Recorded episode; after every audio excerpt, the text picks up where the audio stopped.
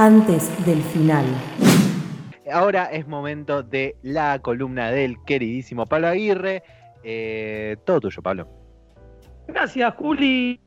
Bueno, esta, para esta columna dije, mm, bueno, justo esta, semana eh, salió una noticia, eh, más precisamente creo que fue en Filo News, de un trabajo fotográfico sobre estadios vacíos de, en la ciudad de Buenos Aires. Y que se me juntaron cosas que me gustan, como es la arquitectura, porque estamos hablando de estadios, el fútbol, por los estadios, y, esta también, esta magia que tienen los estadios vacíos, que a mí, yo creo que la única, dos veces, bueno, a la bombonera fui una vuelta cuando estaba vacía, un día que no había partido, y al estadio de, Lanús también, que, que un día que estaba vacío también. Y son hermosos los estadios. Y justo eh, este fotógrafo que se llama Matías de Mateos hizo esto, sacarle fotos a los estadios vacíos y con él estamos comunicados. Eh, bienvenido, Mati. Eh, ¿Cómo estás? Sí, ahí te escuchamos. Está bien, genial, con, con, otro micrófono de la compu. ¿Ahí me ah. escuchas no? Sí, se escucha perfecto, Mati. ¿Cómo estás, Mati? Muy bien, bueno, gracias por la invitación. En principio, este, para mí no es habitual hacer notas, así que me puse contento que me convoquen. Bueno, muchas gracias también a nosotros, muchas gracias a vos también por prestarte a la entrevista. Eh, bueno, primero, como, como, hace siempre Juli a los entrevistados, es preguntarte cómo lo estás pasando en la cuarentena, en esta cuarentena que nos tiene a todos encerrados. Mira, yo eh, hace como un año y medio que hago home office, trabajo para, para un medio, para el diario Le. Ah, bien. Eh, de un modo terciarizado, ¿no? O sea, produzco contenidos audiovisuales para la web del diario, así que en ese sentido no cambió demasiado y después estoy atravesando una situación de la que ya salí, pero con una situación de salud eh, particular, que me operé cuatro veces durante la cuarentena. Uh, con lo cual, te digo que no te digo que me pasó por el costado, pero sí, digamos, relativicé todo, todo eso que le resulta pesado a la gente. La verdad es que para mí fue eh, como nada, nada, fue relativo en el sentido claro, Pasó de largo, pasó de largo, básicamente. Claro.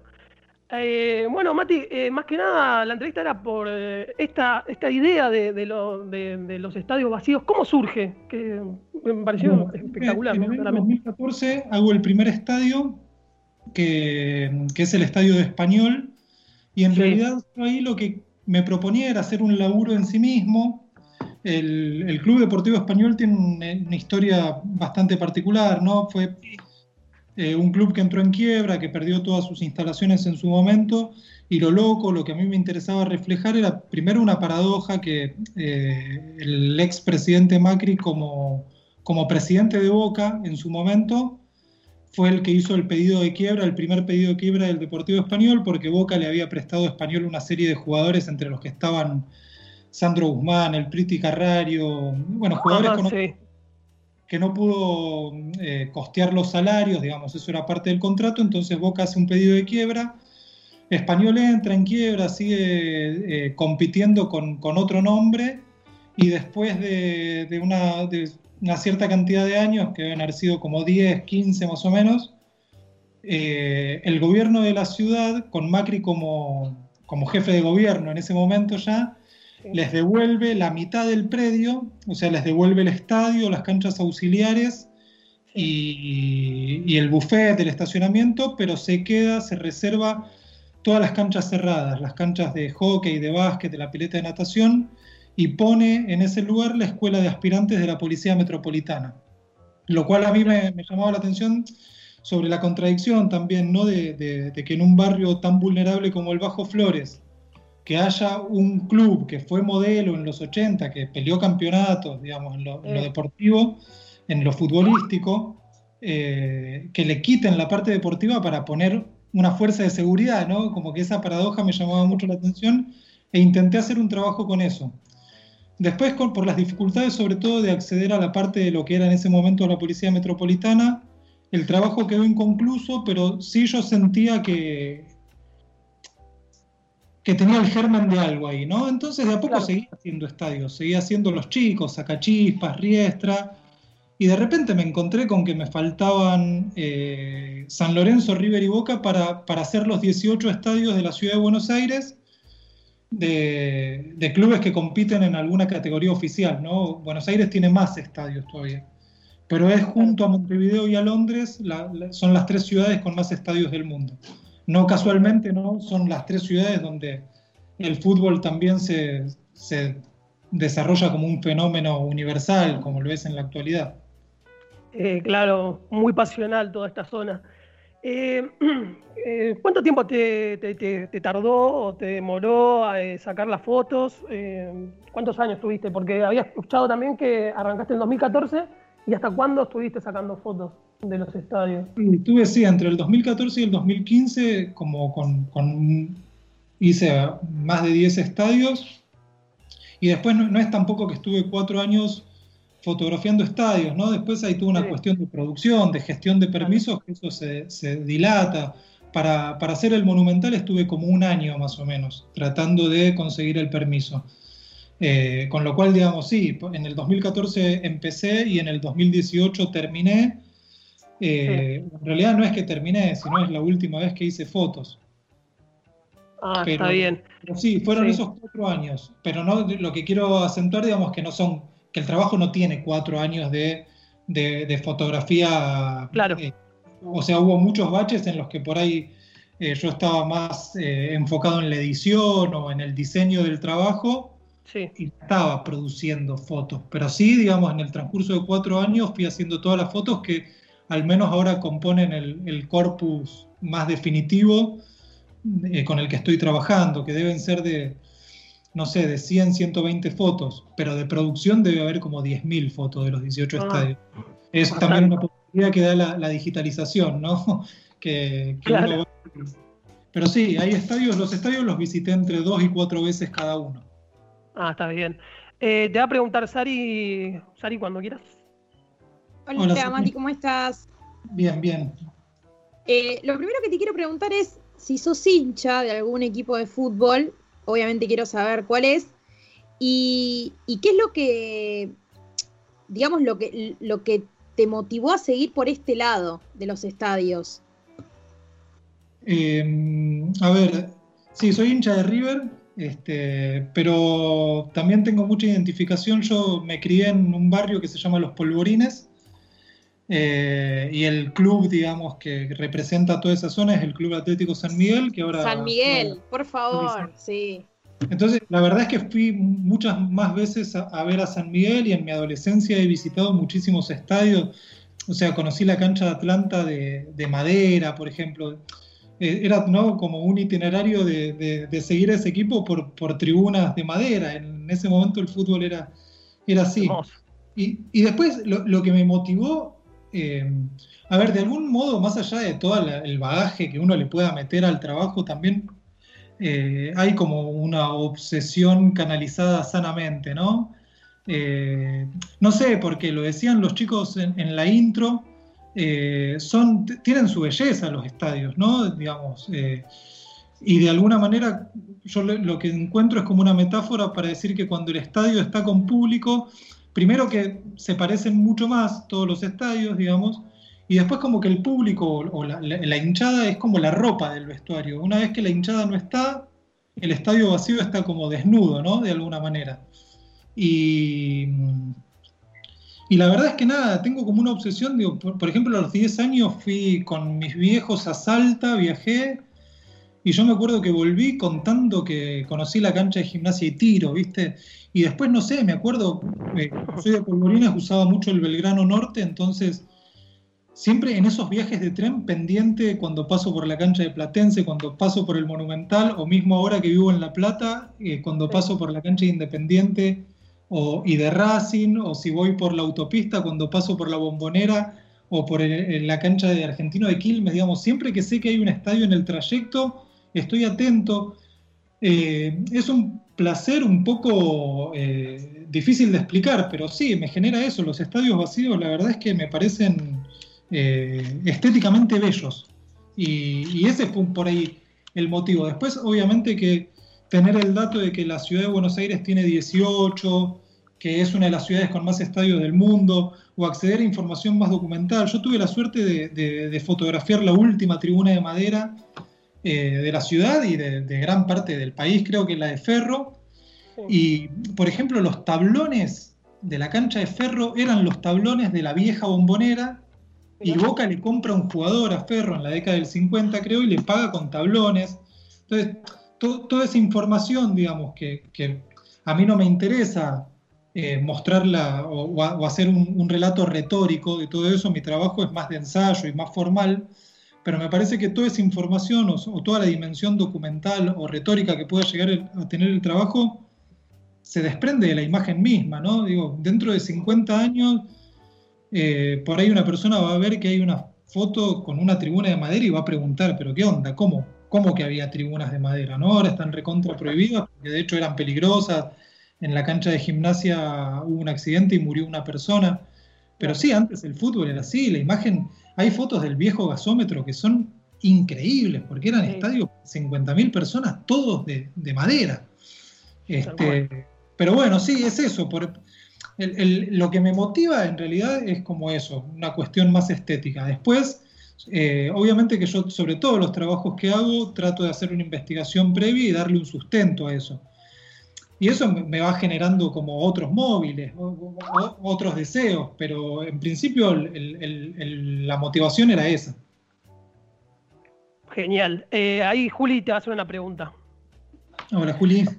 Hola, ¿cómo estás? Em, me interesa mucho lo que decís de, esa, de ese amor estético y esa retórica que buscas en tus fotos y, la investigación que, les pones atrás. Em, ¿qué, foto se te viene primero a la cabeza como para decir, acá logré representar algo que, a simple vista no se ve y que en esta foto está? ¿Se te ocurre alguna foto que vos digas, una vez saqué una foto así y pude dar un mensaje muy, muy específico? Eh, por ahí no, de una foto en particular, pero sí de todo el, de la edición completa. ¿no? Yo había como cosas que tenía claras. Yo no quería, en la era del dron, digamos, a mí no, no me interesaba hacer la foto típica del estadio, aérea, cenital, mostrando el estadio en toda su complejidad, ¿no? Que es a lo que yo le digo la foto de Dios. Eso obviamente que es una forma muy interesante ver los estadios y aparte, digamos, uno aprecia eh, la obra completa. Pero a mí sí lo que me interesaba era como reconocer rincones, ¿no? Yo sé que el hincha de fútbol o el que tiene el ritual de ir a la cancha va siempre al mismo rinconcito, digamos, ¿no? O al menos a la misma tribuna, pero no es que un día va eh, a la Centenario y al otro día va a la San Martín, digo, por decir el Monumental, que es la cancha que, más conozco porque soy hincha. Eh, en general, el hincha de fútbol va y tiene su ritual recontra armado y tiene su, rinconcito. Entonces, a mí lo que me interesaba es eso, reconocer rincones dentro de la cancha y después eh, no hacerlos competir, ¿no? No, me interesaba mostrar que eh, la cancha de Boca tiene una capacidad de 50.000 personas y la de Sacachispa 3.000, sino, digamos, hacer fragmentar esos espacios y mostrarlos como, empatarlos de alguna manera porque lo que siento es que así sea para un número menor o mayor de hinchas, esos espacios son, son templos de pasión, ¿no? Como se dice. Este, más, más allá de, la belleza estética, también lo que, lo que pasa, y el que tuvo la suerte de entrar a un estadio vacío, digamos, lo, lo puede reconocer, que está un poco agarrado de lo que dice Eduardo Galeano en un texto que dice, ¿ha entrado usted alguna vez a un estadio vacío? Haga la prueba párese en medio de la cancha y escuche. No hay nada menos vacío que un estadio vacío, no hay nada menos mudo que las gradas sin nadie. Esa sensación, para mí, existe en todos los estadios de fútbol, no como si la energía de los hinchas quedara impregnada en el cemento, como yo le digo latencia, ¿no? La latencia es un concepto filosófico por ahí mucho más profundo, pero lo que quiero explicar es como que hay una energía que está y no se manifiesta. Hay algo ahí, pasa algo en los estadios vacíos.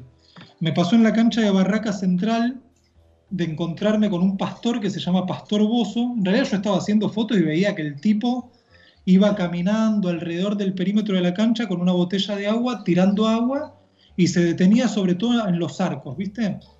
Y en un momento nos cruzamos en la cancha, nos ponemos a hablar y él me cuenta que lo contrataban de diferentes clubes para hacer, este, nada, como limpiezas energéticas. el tipo, un personaje, tiene su página de internet, laburó en el, en el Vicente Calderón, que es un estadio que no existe más, el, viejo estadio del Atlético de Madrid, eh, y tiene como, no sé, videos de un partido entre River y Argentinos Juniors, en el que, no sé, hay siete tiros en el palo, en el mismo arco de Argentinos, la semana posterior a la que él le había hecho un trabajo al Diego Maradona. y ese tipo me dijo que cuando llegué a mi casa, muy coronavirus esto, pero que había muchos hinchas que tiraban sus cenizas, digamos, eso también, ¿no? Como carga energética.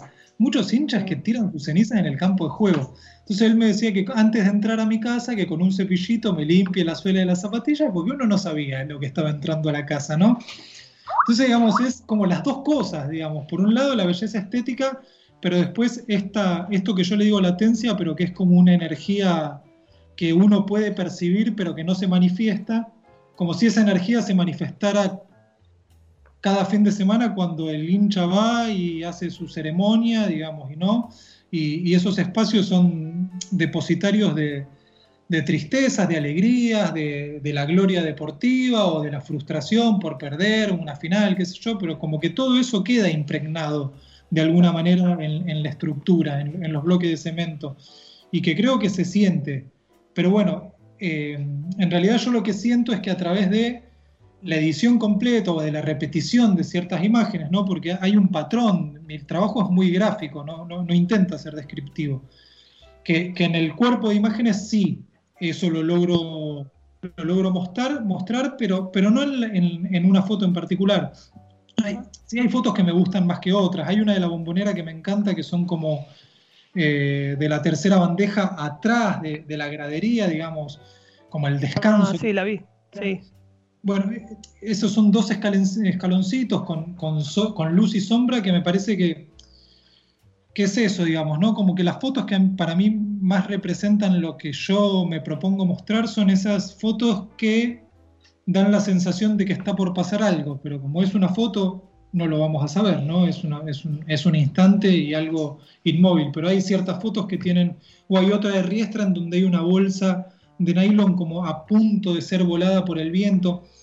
Esas fotos en las que, o las que al menos yo siento eso, ¿no? Que son fotos que en los que uno puede tener la sensación de que algo está por pasar ahí. Esas son las fotos que para mí mejor representan lo que yo me propongo contar.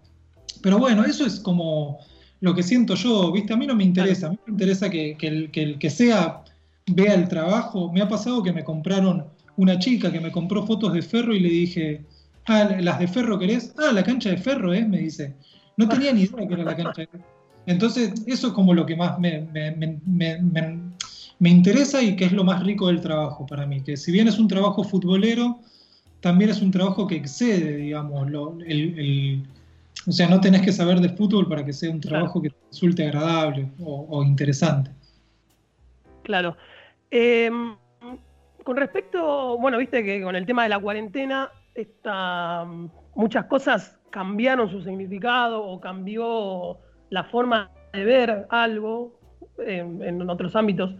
Eh, en este tema, justamente con el tema esta de las fotos, porque cuando vos hiciste la foto no sabías que iba a haber una cuarentena y no sabías que iba a pasar esto, que se iba a parar el fútbol.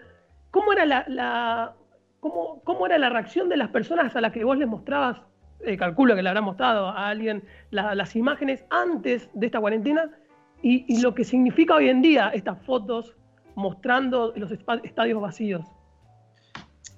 Sí, para mí son como de algún modo el retrato de un absurdo, ¿no? Porque el trabajo, si bien yo vengo acá como hablando y, desligando ciertos ejes conceptuales, hay otro eje conceptual que, también es motivador y que también es uno de los ejes más fuertes que tiene que ver con que en realidad ahora es la norma, ¿no? Digamos, empezó la Bundesliga absolutamente a puertas cerradas, van a empezar a retomar la actividad todas las grandes ligas del mundo con esta modalidad y supuestamente no, no, creo que haya mucho margen para que en nuestro país sea de otro modo, va a ser así.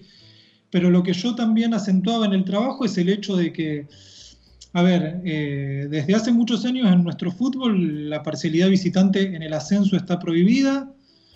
Por el asesinato de un hincha de Tigre en un episodio confuso en el que no se sabe si fue la hinchada de Chicago, la policía o la hinchada de Tigre, digamos, un, hecho que no tiene resolución. Después se prohibió la hinchada visitante eh, en la primera división por el asesinato de un hincha de Lanús en el Estadio Único de La Plata por un balazo policial. Entonces, digamos, ¿no? el castigo siempre recae sobre las hinchadas o sobre la idea de la violencia en el fútbol como la barra brava. Pero acá estamos hablando de un caso que es determinante, que es el que prohíbe el, público visitante en el ascenso, que no se sabe cómo fue. Y un caso que fue una bala policial en primera división, que también determina la prohibición de público visitante. Y después en el video original que yo hice como para difundir mi trabajo, hay dos capturas de pantalla que interrumpen mi sesión de fotos, que son una de un Boca Aldo Civi que se jugó a puertas cerradas después del Día del Gas Pimienta. Y una de un River palestino que también se juega en el Monumental a puerta cerrada después del piedrazo al micro de Boca en la final que se termina jugando en Madrid. Entonces, eh, para, mí, para, para, nosotros, digamos, ya era, digamos, una imagen habitual ver tribunas vacías por televisión, ¿no?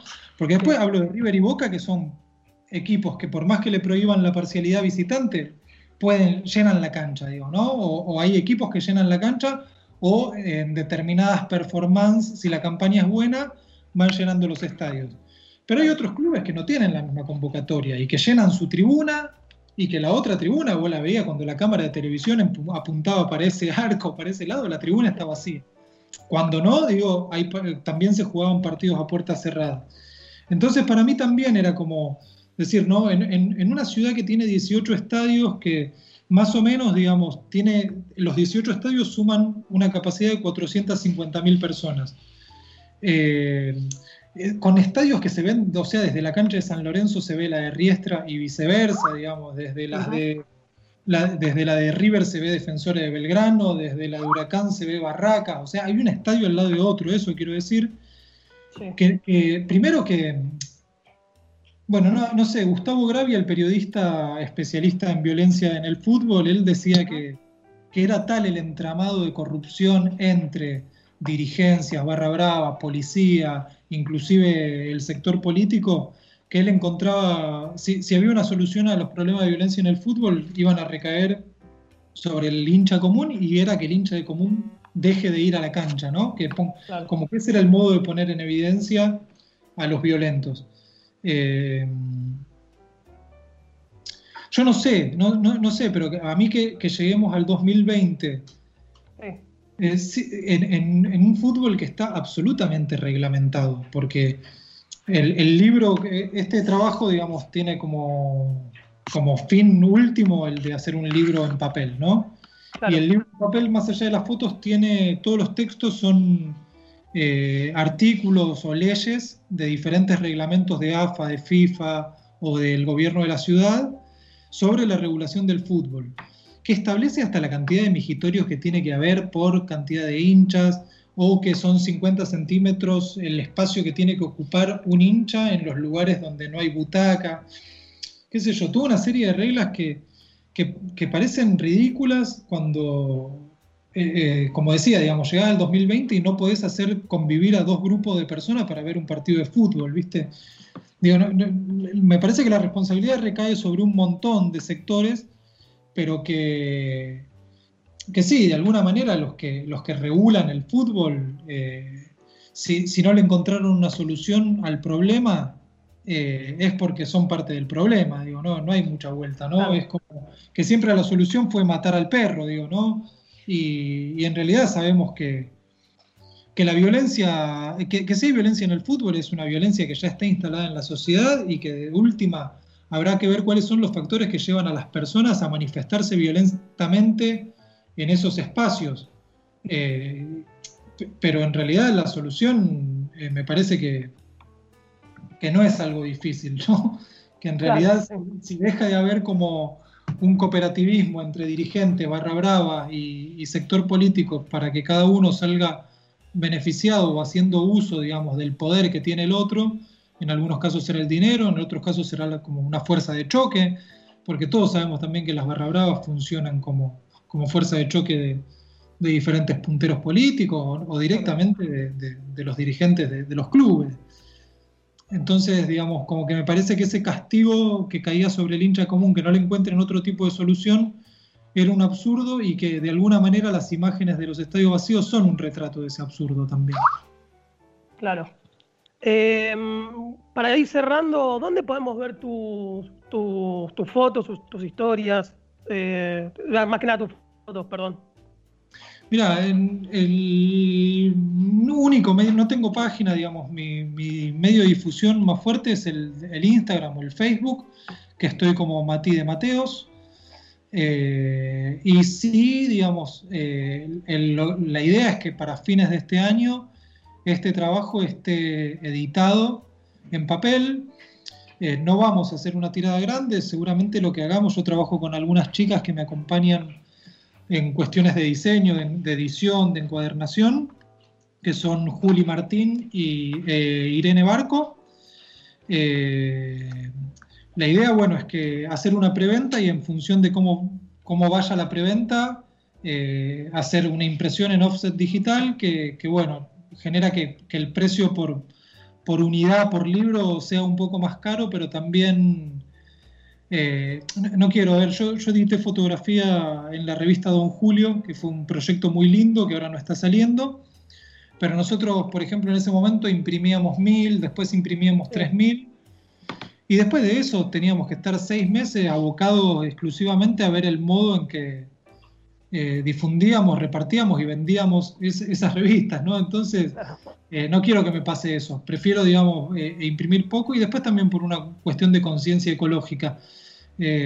Todos los sistemas de impresión son bastante contaminantes, entonces no me interesa imprimir mil para quedarme con 300 revistas o 500 revistas que no vendo y hacerle un mal al medio ambiente por nada en realidad, ¿no?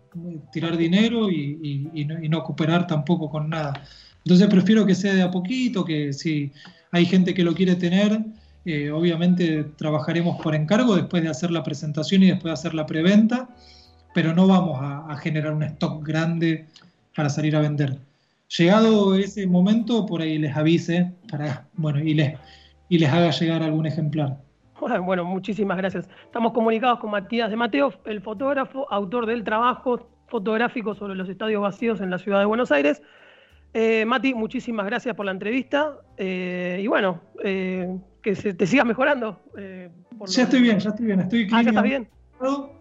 Pero sí, tuve cuatro operaciones en la nariz, digamos, y la última fue como un injerto que me sacaron piel del brazo, pero ya está, ya está en proceso de curación, digamos, o sea, y después fue un, tumor que se instaló, que estuvo complicado, pero ya lo, lo sacaron completamente, así que estoy recontra bien. Bueno, bueno, muchísimas gracias, Mati. Bueno, muchísimas gracias a ustedes, chicos. Les mando un abrazo grande y bueno, éxitos también con el programa y con todo lo que se propongan. Muchas gracias. Esto que escuchaste en realidad es un programa de radio. Antes del final. Encontranos todos los domingos de 19 a 21 en radiomonk.com.ar.